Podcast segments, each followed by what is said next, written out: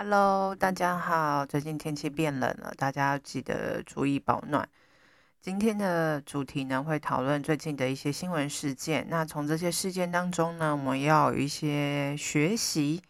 那我们讨论的这个新闻事件呢，呃，第一个是彭帅的呃权势性侵，高嘉瑜的亲密关系暴力。我会用同理心的方式带领大家一起去思考。哦，在这个过程当中发生了什么事，以及我们在教育当中要去落实到哪些呃重要的事情，然后去避免孩子哦、可能会成为加害者，或是哦、变成受害者，也不能说是避免，就是也是减少这个社会上有更多的不幸的事情发生啊。其实大家会觉得说，那全是性侵跟亲密关系暴力这两件事情，好像是完全不一样的形式。但是其实它形成的架构跟后续我们要怎么样去反应跟处理，其实都是通用的。以及在家里面我们要怎么跟孩子啊、呃、去练习这些关于教育的事情。那我就整理了在呃家长可以跟孩子的沟通练习，主要有三个重点。那以及我们要给受害者什么样的呃支持跟反应。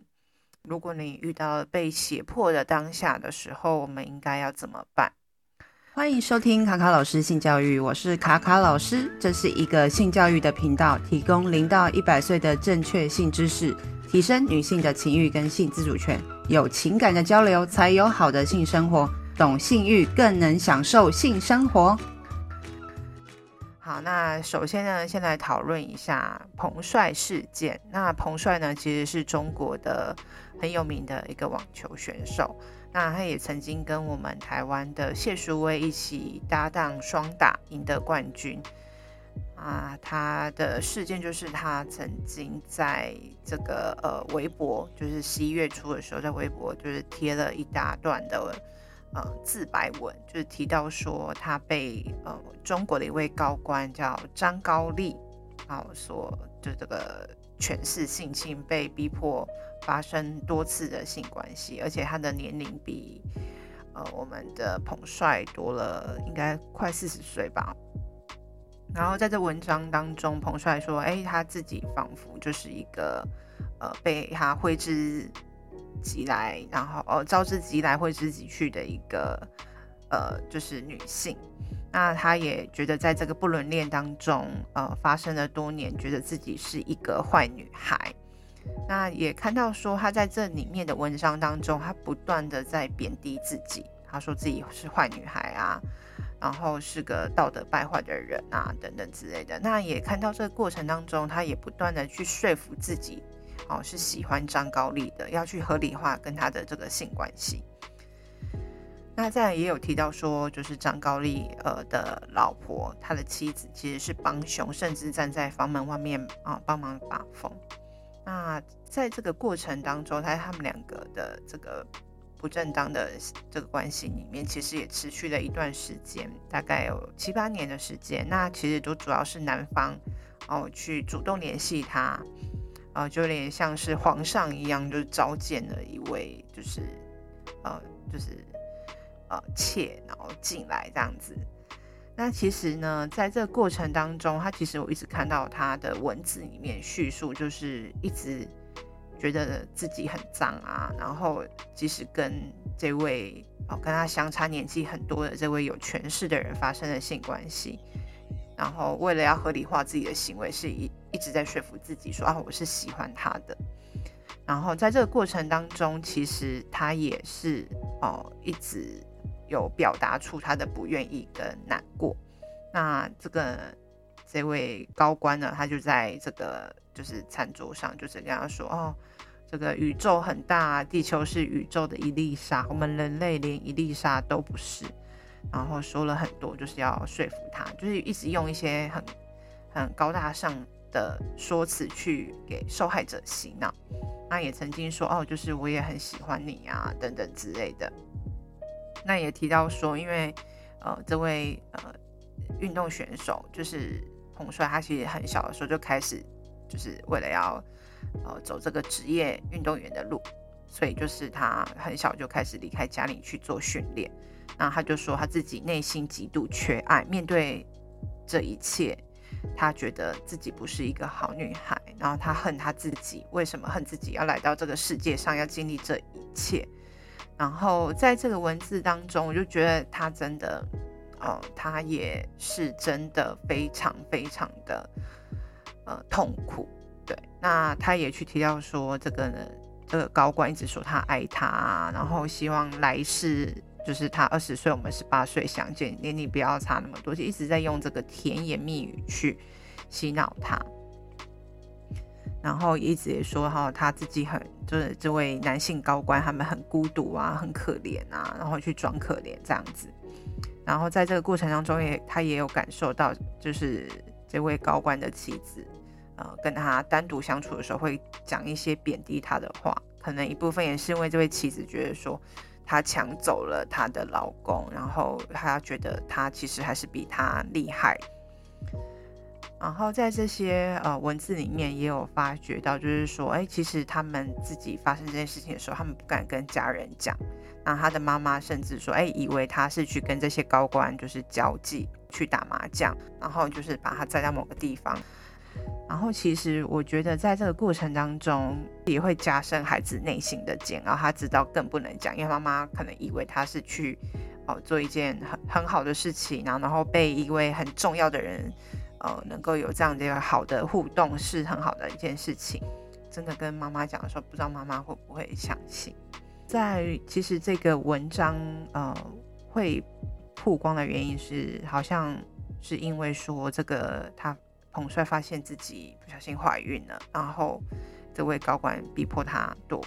胎。在这个过程当中，呃，他的很多心境的内容。呃，跟这个房思琪的初恋乐园其实是蛮一致的，很多部分其实是很重复的。例如说，在这个你喜欢老师，老师喜欢你，我们没有做不对的事情，就是在说服他说，我们两个人现在的关系是爱人的关系，我现在跟你的这个性关系是想要合理化的，然后去让对方觉得说啊，我们两个是因为彼此相爱，是合意。的性交行为，再来的话，其实，在台湾的很多社会事件，例如说新北市之前卫生局的一位雇员，哦林宇贤，他在他的前雇主那边上班的时候，他的前雇主也是用类似的方式。那其实加害者都会用一样的手法去洗脑对方，说：“哎，我其实我现在我也很很孤单，然后没有人爱我，然后我很爱你啊，然后但是我不能离婚啊，或者是我不能离开我现在的妻子，所以我现在只能用这种方式跟你在一起。”对，那其实在这个过程当中啊，无论是这个彭帅的事件，或是待会我们也会再讨论哦高嘉宇的一些事件，其实加害者他们都是在用。一样的方式去让对方觉得说，哎，合理化他很多的行为，因为在当对方在遇到很多呃很冲击的事情的时候，他们必须要找到一个呃说服自己说，我没有，我不是一个坏孩子，我没有不乖，我没有做错任何事情，去合理化他这个现在已经就是他受到了这个冲击，所以在这个过程当中啊，呃，我们要在呃平常。家长跟孩子之间的教育里面，有些部分是在行为模式上面是要去做一些调整的。那呃，有一些沟通对话的练习是非常重要。那第一个重点就是说，平常哦、家长在家中的时候，千万不要说啊，因为我爱你啊，所以我会，所以要请你去做什么事情，所以你要听我的。如果用以爱之名的话，其实会混淆孩子对于爱的。判断就是说，诶，如果他对方爱我的话，他对我做很多我不愿意的事情的时候，那我就要接受。那这样其实是很不合理的。所以有时候家长不要觉得说，啊，我要做这件事情，就是因为我是为了孩子好，也是要跟孩子们沟通。孩子是一个个体，不是说孩子都是要听爸爸妈妈的。我觉得孩子他们要。有自己的一个呃训练，就是说他有自己的一些意识跟想法的时候，要跟爸爸妈妈沟通，去说服家长说为什么他要这样做，或是他不愿意这样做，这是一个过程，这是一个沟通的过程。那再来呢，就是说避免一些威胁的语言，因为这样子的话，就是孩子会容易妥协。说，哦，刚刚有提到说以爱之名的方式嘛。如果说这孩子是比较哦贴心的个性，是比较体贴的，会觉得说，如果爸爸妈妈爱我，然后不要让爸爸妈妈难过，所以就是会去屈服妥协。然后或者是说我们用，哦，就是用一些威胁的语言，比如说你再这样不乖的话，我就不要你了。好，你再不写功课的话，你晚上就不要吃饭了。其实这些也都算是一种暴力的语言，就是任何就是伤害人啊，或是在没有允许的情况下，不是合法的呃状况下，如果对方觉得这样呃是不公平的对待，他没有尊重你的意愿，这样的话就是对方的不对。所以有时候家长也要自己做错事情，也可以跟孩子们就说哦，我觉得我刚刚这样做是不合理的。让对方知道说，其实不是大人权力比较大的人啊，位阶比较高的人都不会犯错，说的话都是对的。那因为其实陷入很多呃权势性侵或是亲密关系暴力的呃受害者，他们可能都会碍于说，哎，加害者对他们是有恩的，是照顾他的人啊，或是很亲密的关系的人。其实当下他们其实他们受到伤害的时候是很。呃，震惊跟慌乱的，所以第一时间他们也会很难跟呃外界求援，也很难去说他们受到这个伤害，因为他们觉得一般人应该无法去想象跟相信。那今天啊，我录的时间是礼拜三，好，因为我也不知道会不会有新的进度，就是我今天也有看早上的高嘉宇的记者会的影片，那我看完之后，其实真的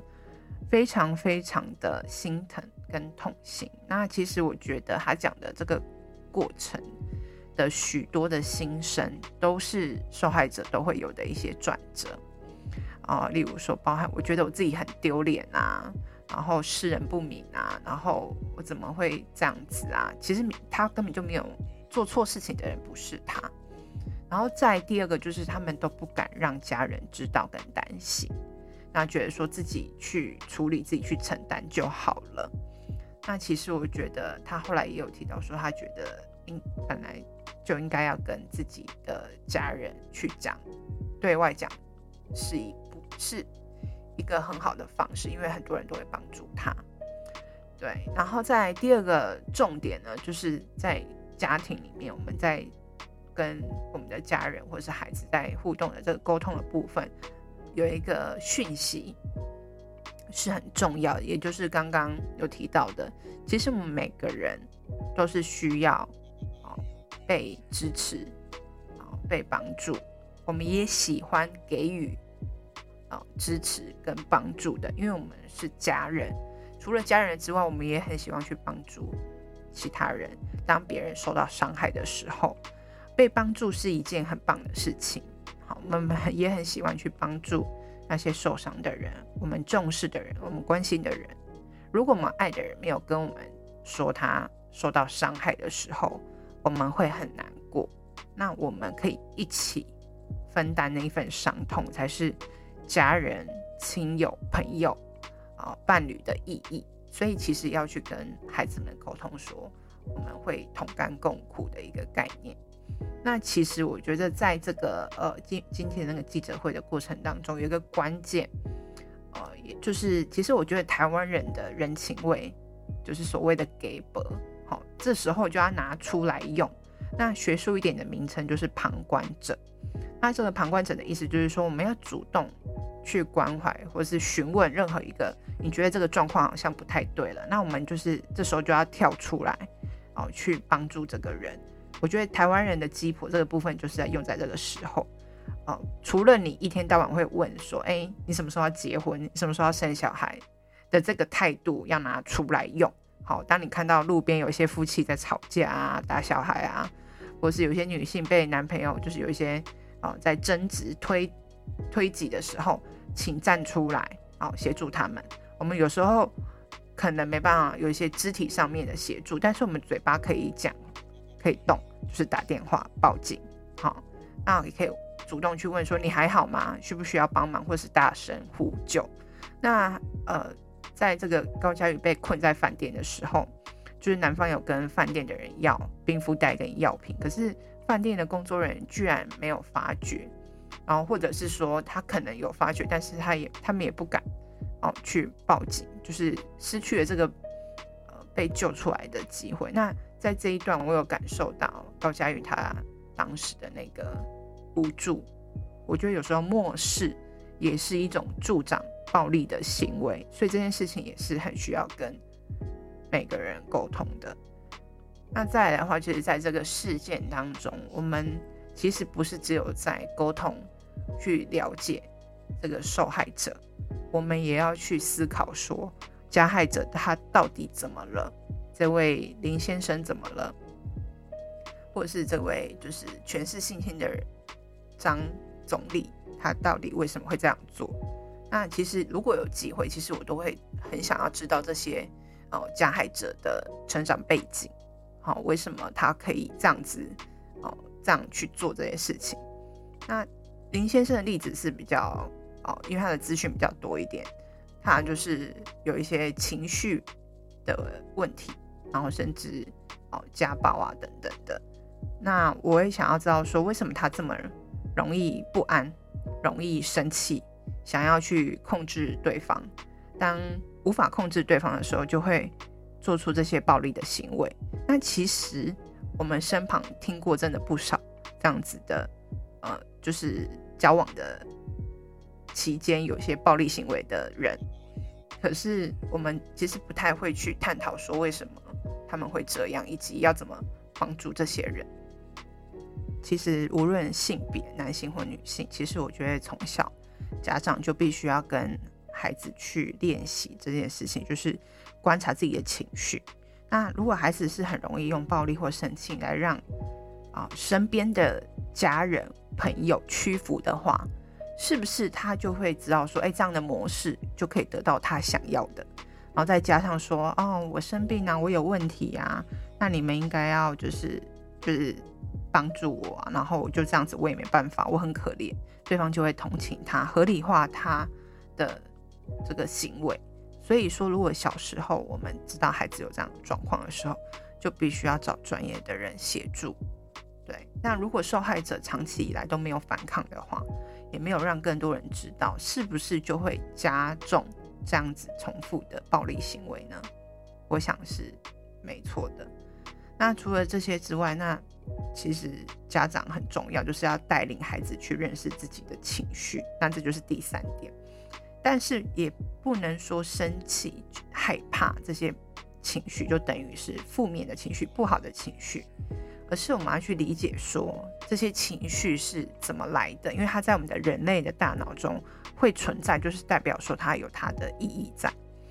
那我们必须从我们的想法里面去思考，说为什么些情绪会上来？那这些情绪会引起一些行为。那我们自己家长就可以先观察自己啦，自己生气的时候是不是也会讲话的口气不好？我们又是怎么对待孩子的？当我们不耐烦的时候，所以其实这些行为孩子也是会模仿的。如果身旁有这样的朋友，就是有受害者出现的时候，我们应该要给予什么样的反应？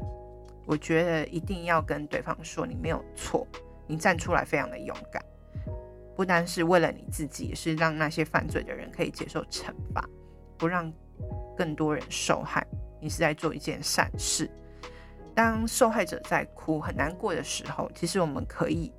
哦，除了言语上的肯定，刚刚讲的之外，我们应该握住他的手。如果他愿想要也愿意被拥抱的话，可以给他一个大大温暖的拥抱，再跟他说：“呃，你是不是很害怕？你现在是不是很很恐惧，也很痛苦？然后你真的辛苦了。哭泣不代表说你现在很软弱、不勇敢，而是因为你还在受伤。”哭泣是一个非常非常自然的身体反应，因为你很痛，你很害怕，你很难过，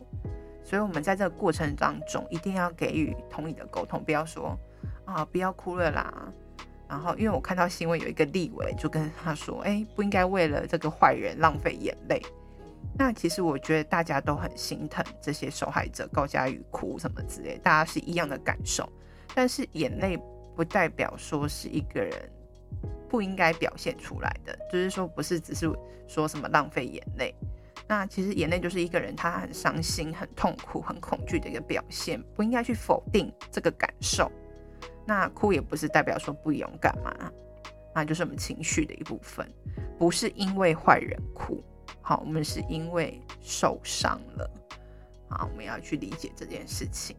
那到底我们除了刚刚讲那三个重点，就是家长们平常在家里面不要用以爱之名，好，或者是用威胁的方式跟孩子沟通。那第二个呢，就是说，哎，给予帮助，好，接受帮助是一件很棒的事情。我们要怎么去做这件事情？然后有这样的观念。然后再就是我们要，我们到底要怎么去认识自己的情绪？那以及我们哦要怎么去给这些受害者一些支持的呃同理的回应？那除了这些之外呢，如果你在当下已经被打了，被胁迫了，哦，被威胁了，那我们到底可以做哪些事情？当然也是要视现场的危急的情况，好去判断。那主要有三个重点，好，第一个就是你一定要保全自己的生命安全，因为你活着才能够做更多的事情。若你生理上或身体上是呃比较没有胜算的，无法抵抗的时候，必须要先。减缓对方激怒的情绪，让对方情绪比较平复之后，再想办法脱身。跟遇到冲突的时候一样，我们要先如何静下心来。第二个就是要想办法去记录这些证据，啊因为其实这些被害者在被暴力或者性侵的当下，他们第一时间很多的事件没等受害者都一样，就是他们没办法立刻。判断说我现在到底该怎么办，通常都是先逃回家，然后都是过了好几天才去医院验伤。那即使过了好几天，我觉得一样还是可以去做这件事情。那这些在这个过程当中，其实心里面的状态是非常的不稳定跟复杂的。我觉得尽量想到有什么证据，就可以尽量去搜集。去发生这些事情的过程当中，无论是去医院验伤，哦，附近的监视器的画面有没有路人经过看到，或是呃跟这些的互互动的这个加害者之间的 LINE 的对话等等的，这些都是可以作为证据的一部分，就尽量收集。那第三个就是要找信任跟专业的人求助。那我们请一定要记得，说我们身旁一定有很多的人愿意帮我们，而且这个社会上有很多的啊、呃、单位专门在做这些专业的助人工作者，他们都会帮助你，所以你不用担心说我到底该怎么办，只要你愿意求助，就是要愿意去说你想要被帮助，那很多人都愿意帮助你，不要一个人自己烦恼跟痛苦。因为这样子真的很辛苦。那现在呢，在这个新闻事件当中也有提到，除了这些暴力的事情之外，还有就是用私密照片、影片去胁迫。那其实现在也有一些呃单位是专门在协助这些受害者的。那如果你很担心你的私密照、影像会外流的话，有一个单位就是你可以去搜寻，叫 Gender 爱是零暴力。他会去帮你，就是协助这件事情。如果说你有遇到在亲密关系里面有人胁迫你要把你的影片啊，就是外流的时候，那再加上你可以打一一三，或者是啊求救于立信基金会等很多的 NGO 组织都愿意去帮助你，他们都会提供法律好或是各方面的一些协助，或是安置等等的，所以。如果遇到这些事情的时候，我们要怎么样去求助也非常的重要。